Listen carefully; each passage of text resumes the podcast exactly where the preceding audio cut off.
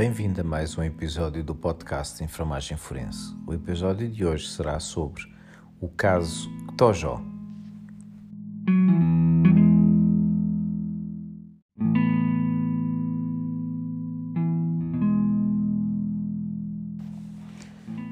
O caso Tojó, diminutivo de António Jorge, diz respeito a um duplo homicídio ocorrido em Ilhavo a 12 de agosto de 1999. Nesta data, que coincidia com o último eclipse solar total do milénio, António Jorge, então com 23 anos, esfaqueou o seu pai no interior da sua residência. A sua mãe, que terá tentado fugir para o exterior, foi também esfaqueada. Foram detectadas tentativas de limpeza dos vestígios, incêndio dos cadáveres e simulação de roubo. Em menos de uma semana, a 19 de agosto de 1999, António Jorge seria constituído arguído, tendo confessado ser o único autor dos crimes.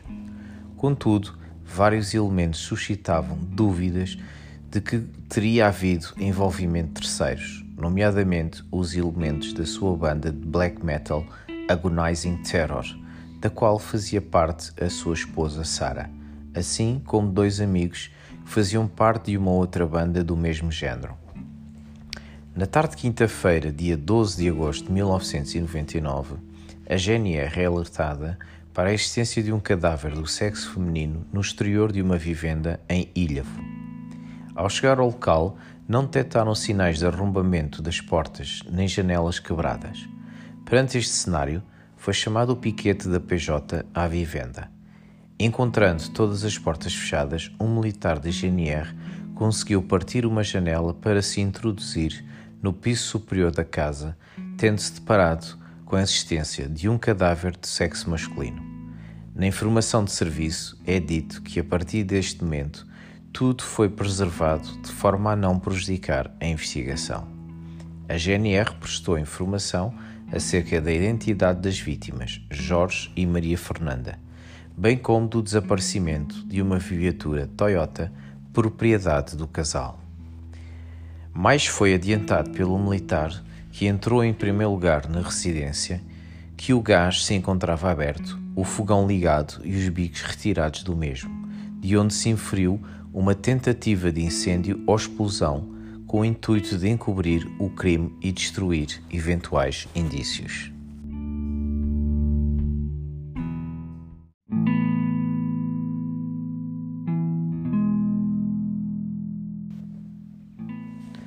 Foi realizada a inspeção ao local que incluiu reportagem fotográfica e recolha de vestígios biológicos e lofoscópicos. O relato da informação de serviço refere à abundância de vestígios hemáticos junto aos cadáveres, fruto de perfurações com objeto cortante, bem como salpicos de sangue nas paredes e imóveis. A habitação encontrava-se bastante remexida, deduzindo-se que o autor ou autores procurasse algo específico, uma vez que eram visíveis bastantes objetos de valor que foram ignorados. A autópsia aos cadáveres foi realizada no dia 13 de agosto, na presença de um magistrado do Ministério Público, tendo sido recolhidas amostras de sangue para análises toxicológicas e de DNA. Enquanto se procurava localizar o carro, eram conduzidas diligências para tentar localizar o filho e a nora das vítimas.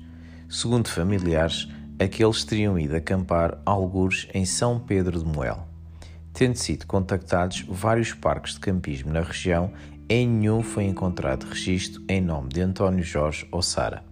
Entretanto, no dia 14 de agosto de 1999, um irmão de Sara contactou a PJ indicando que o casal estaria em Peniche e que havia sido informado da necessidade de regressar. No dia 15 de agosto, a PJ soube que António Jorge necessitava de ir à residência dos pais buscar documentos e deslocou-se ao seu encontro. Informalmente, António Jorge disse que soube do sucedido no dia 14 e justificou que não tinha estado em parques de campismo porque havia pernoitado no seu carro e em pensões.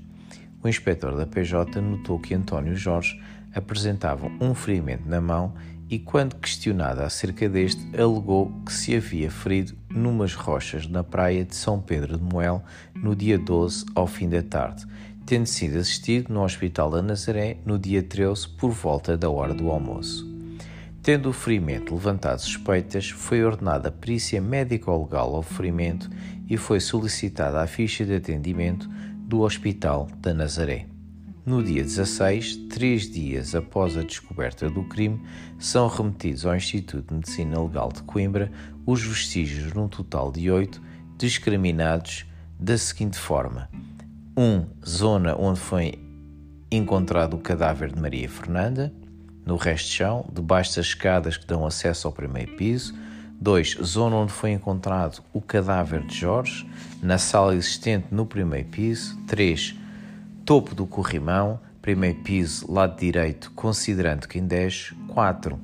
Parede lado esquerdo, considerando quem desce, 5. WC existente no primeiro andar, chão, em frente ao lavatório, 6. WC do primeiro andar, autocolismo e sanita, 7. WC do primeiro andar, borda da banheira, 8. WC do primeiro andar, cabelos recolhidos junto ao ralo do lavatório, os quesitos que acompanhavam os vestígios pretendem identificar DNA de eventuais suspeitos, referindo que o sangue das vítimas tinha sido previamente remetido ao laboratório. Nota-se a ausência nos autos da respectiva reportagem fotográfica do local do crime, bem como a documentação fotográfica dos vestígios.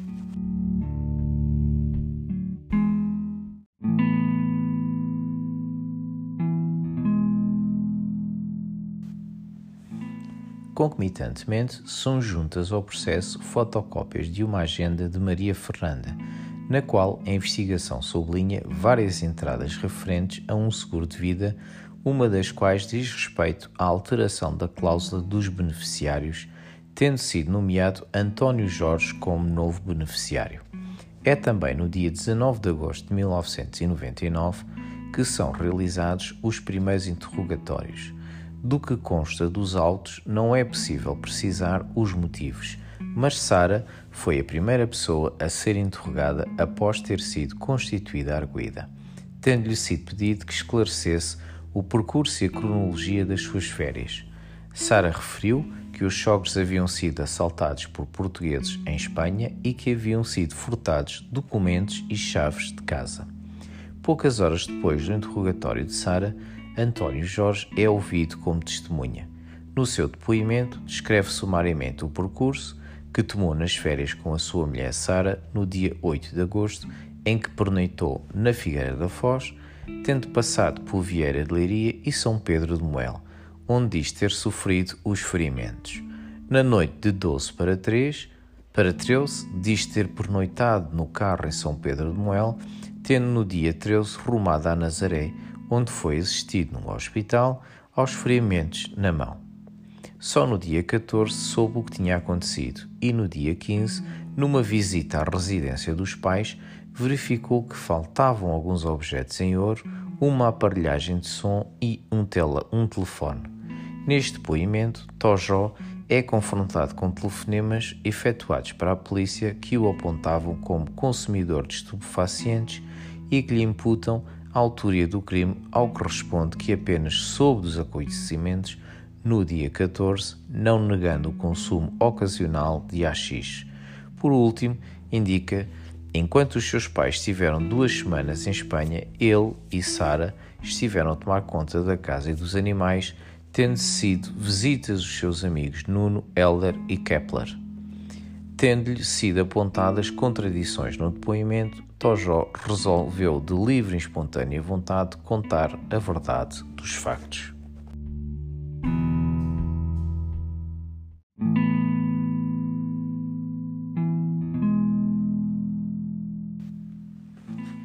Ainda no dia 16, são detidos e constituídos arguídos Marco, ex-guitarrista da banda, Elder e Nuno, membros de uma outra banda, Nesta fase, todos os arguídos prescindiram do defensor nomeado durante os interrogatórios.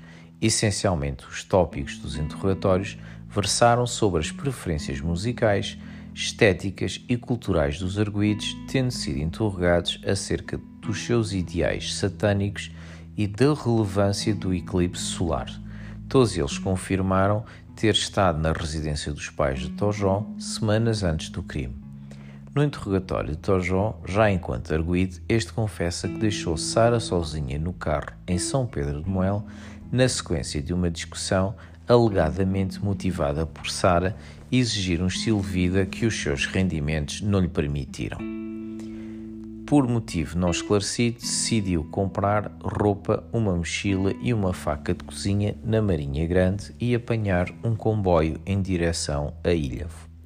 Dirigiu-se à casa dos pais e, envolvendo-se numa discussão com o pai, agrediu com uma faca, tendo-se ferido na sua própria mão. Vendo que a mãe tentava escapar, perseguiu-a e também a esfaqueou. Julgando-a morta, arrastou o seu corpo para debaixo das escadas no exterior da vivenda. Depois seguiram-se tentativas de incendiar os corpos. Como não conseguiu, espalhou líquidos que pensava serem inflamáveis e deixou o gás aberto para provocar uma explosão que destruísse os vestígios. Para além disso, confessou ter tentado simular os homicídios com um cenário de roubo ao subtrair alguns objetos de valor. Para abandonar o local, usou o carro da família, um Toyota Carina, que viria a abandonar em Mira. Depois de mudar de roupa, usou transportes públicos para regressar a São Pedro de Moel. De resto, confessou vergonha e arrependimento pelos seus atos, assumindo responsabilidade individual e alegando que o pai era culpado pela sua infância traumática e pelo mau ambiente que sempre se viveu em casa. Na sequência da confissão de Tojó, a PJ deslocou-se a Mira, onde Tojó indicou o local onde tinha abandonado o Toyota Carina. Foi feita a reportagem fotográfica ao local e ao contentor de lixo, onde Tojó afirmou que colocou o saco com objetos que retirou da casa, as roupas que usou e a faca. O veículo foi rebocado para as instalações da PJ, onde foi recolhido um vestígio hemático e cabelos que foram enviados a 20 de agosto para o Instituto de Medicina Legal de Coimbra.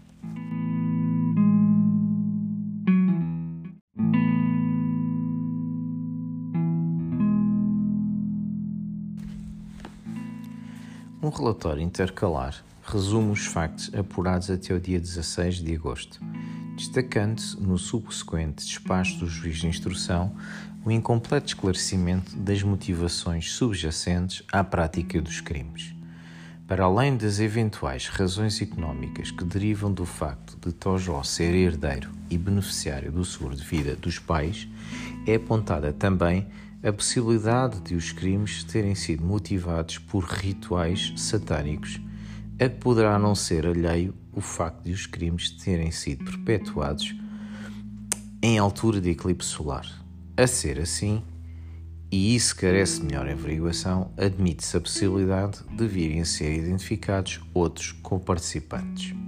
Não obstante a confissão de Tojó, foram realizadas diligências no sentido de apurar a verosimilitude do trajeto descrito pelo autor do crime nos transportes que diz ter utilizado e se algum dos funcionários o poderia reconhecer. Os detalhes dos acontecimentos foram variando, alternando os factos, por exemplo, numa nova versão, Tojó dizia que não comprou roupas e que usou uma faca que estava na cozinha. E elegante esquecimento de outros, tais como os transportes que utilizou para regressar a São Pedro de Moel. Entretanto, a inspeção à residência e ao carro de Tojó, que diz ter utilizado e identificou vários vestígios lofoscópicos como pertencentes a este. Em dezembro de 99, surge uma testemunha que afirma ter visto, por volta das 6 da manhã, o Toyota das vítimas a sair da garagem acreditando que poderiam estar dois indivíduos no seu interior. Este dado acabou por fortalecer a tese que, para além do Tojó, teria havido um coautor do crime.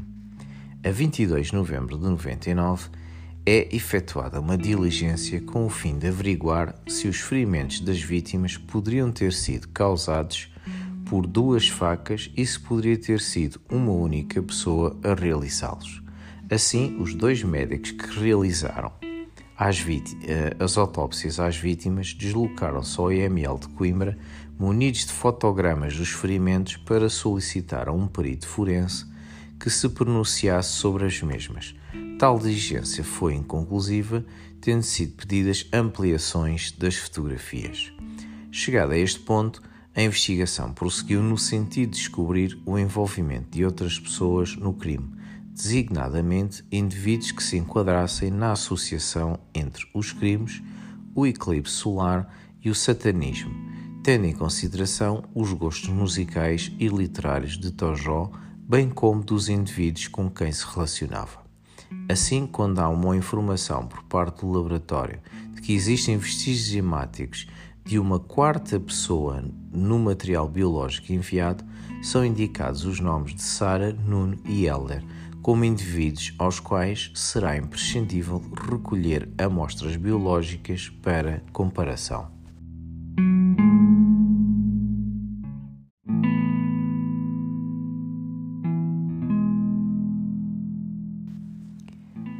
A correspondência de Tojó a partir do estabelecimento prisional onde se encontrava em prisão preventiva foi sendo interceptada, destacando-se o facto de Sara apenas por uma vez ter visitado Tojó e de as cartas que lhe eram dirigidas fazerem transparecer de forma inequívoca o planeamento do crime e a cumplicidade da Sara. A 31 de março de 2000, a investigação continuava à espera dos resultados das análises de DNA para poder consubstanciar a hipótese de comparticipação no crime. Quando confrontado com a tese de comparticipação, Tojó reafirma que agiu sozinho, mas que havia sido Sara a propor e planear a morte dos sogros, motivada pela ambição de um estilo de vida mais desafogado e porque esta vinha tendo dificuldades no curso superior que frequentava, receando que os pais cessassem o pagamento dos seus estudos. Com estes dados, procedeu-se à detenção de Sara e ao respectivo interrogatório judicial de arguído. Todavia, a versão dos factos relatada por Sara vai no sentido de reafirmar a sua ignorância do crime e que Tojó exerceria sobre ela violência física e psicológica e que apenas se vestia de preto porque o marido a obrigava. Aliás, por diversas vezes é questionada acerca da aparente dissonância entre o seu estilo de vida, que se refletia no modo de vestir e nas letras de música que escrevia, e a imagem cândida e meiga que apresenta. Embora se considere existir indícios fortes da coautoria do crime por parte de Sara, não se afigura necessária a medida de prisão preventiva, pelo que é determinada prisão domiciliária. A 11 de julho, há um relatório que resume a informação apurada, do qual se destaca a afirmação de que as feridas das vítimas são consistentes com a existência de duas facas, o que é corroborado a dada altura pelos depoimentos de Tojó. A hipótese de autoria dos arguídos Nuno e Elder tem que ver com a teoria da liturgia de grupo no contexto satânico e porque qualquer um deles reunia condições para ter auxiliado Tojó. Porém, a investigação não exclui a possibilidade de Sara ter acompanhado Tojó a Ilhavo, na medida em que também ninguém pode confirmar se a viu passar a noite em São Pedro de Moel. Na sequência deste relatório, o Ministério Público de Ilhavo envia um ofício datado de 12 de julho de 2000 ao Instituto de Medicina Legal de Coimbra para solicitar o envio por fax do relatório final dos exames aos vestígios hemáticos que haviam sido solicitados há mais de seis meses. O relatório final, referente aos vestígios biológicos e amostras de referência, é remetido por fax no dia 13 de julho de 2000 Após extração por Schlex, todo o DNA dos vestígios biológicos submetidos ao laboratório foi amplificado por PCR, tendo sido usada uma gama de 14 marcadores mais amilose menina, marcador que indica se o doador tem cromossomas XX ou XY, ou seja, se é do sexo feminino ou masculino. Contudo, nas tabelas de análise apenas são listados os marcadores que revelaram mais informação. A maioria dos vestígios apresenta mistura de vários dadores, sendo que permitem concluir contributos das vítimas e de António Jorge. Há, porém, dois vestígios, das quais se dizem conterem contributos de mais dadores.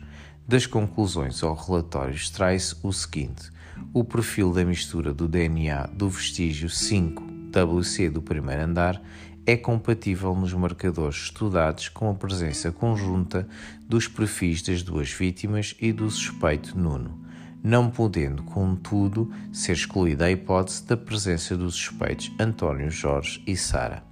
No ponto 8, é dito que o perfil da mistura do DNA do vestígio hemático do automóvel é compatível nos marcadores estudados com os perfis das duas vítimas e do suspeito Nuno não se podendo excluir a possibilidade da presença do perfil do suspeito António Jorge e ainda, eventualmente, de outro material biológico contaminante.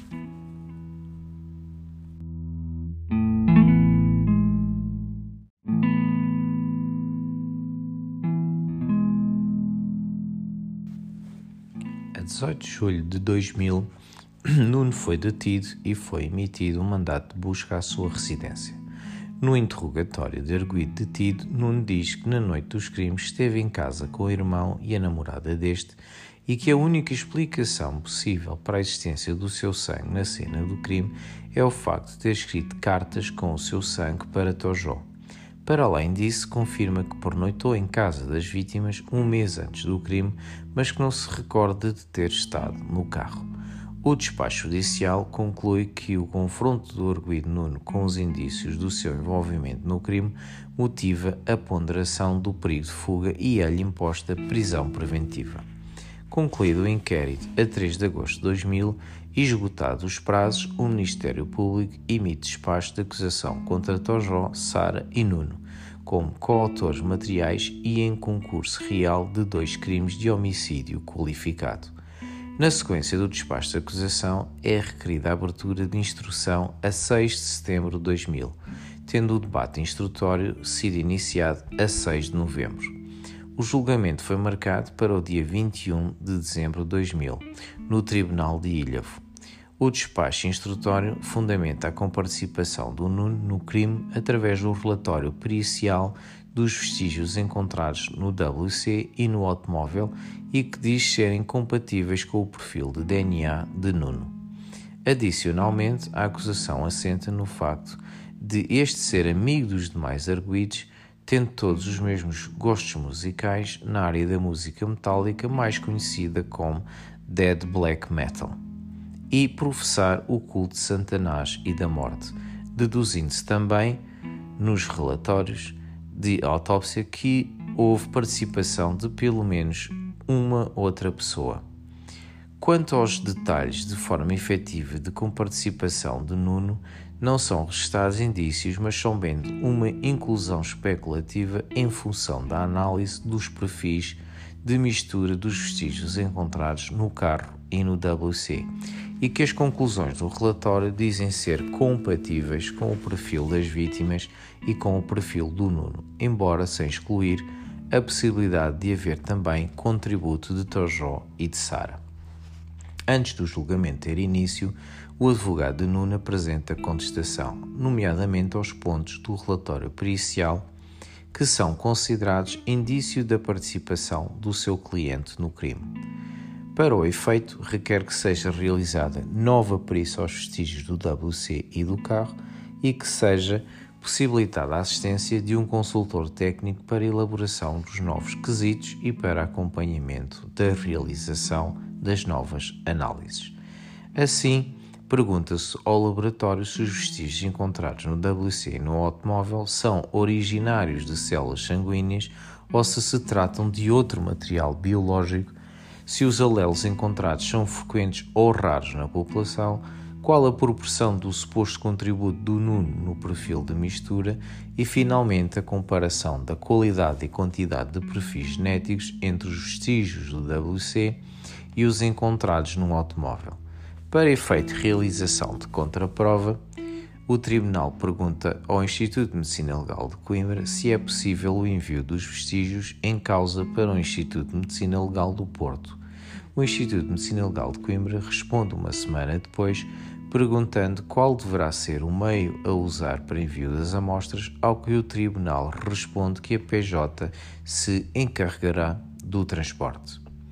Na primeira sessão de julgamento, decide-se autorizar a presença dos órgãos de comunicação social sem que estes possam proceder a registro de som ou imagem dos arguídos ou testemunhas, na medida em que não foi possível realizar a perícia de personalidade a Tojó e as novas análises de DNA aos vestígios que implicam Nuno, o Tribunal decide que a defesa tem interesse legítimo em aguardar os resultados das perícias, marcando as sessões do julgamento para os dias 21, 22 e 23 de fevereiro de 2001.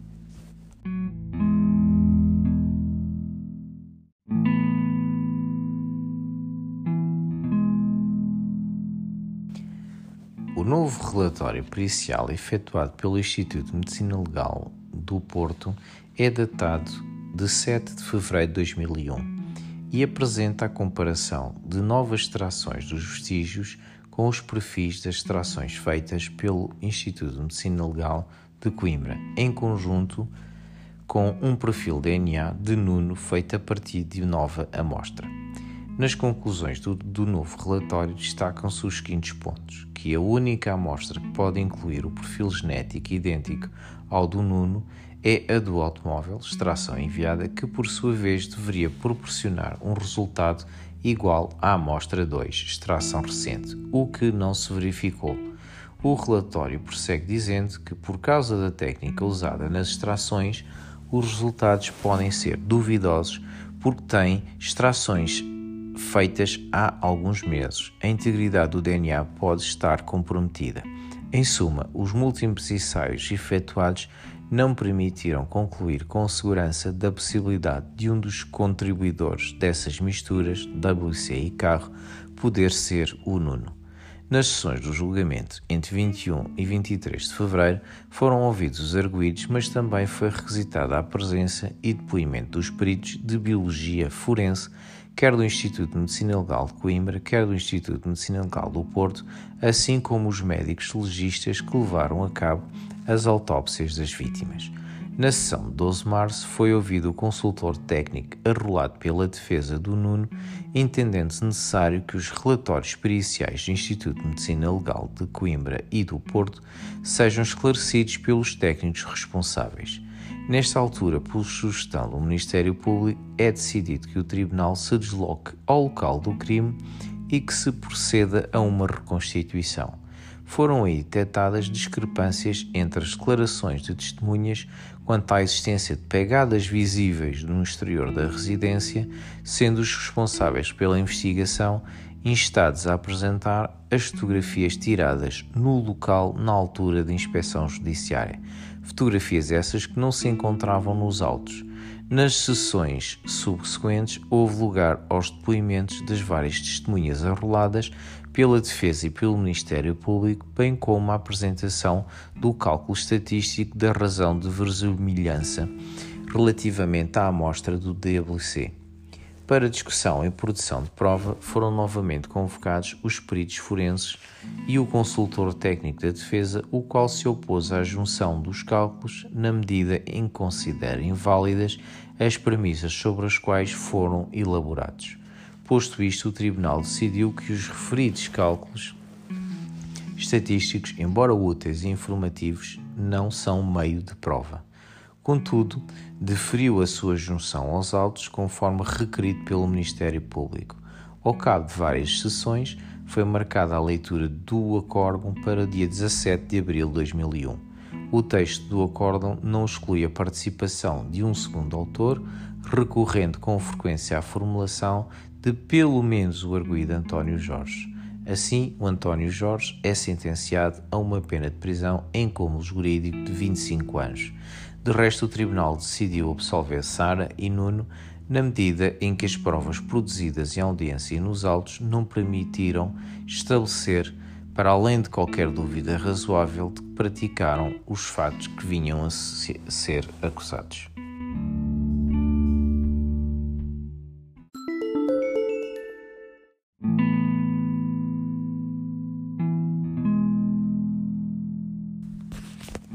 Em jeito de conclusão, António Jorge, também conhecido por Tojó, foi o único arguído condenado, cumpriu uma pena de 21 anos e na atualidade encontra-se em liberdade condicional até março de 2022.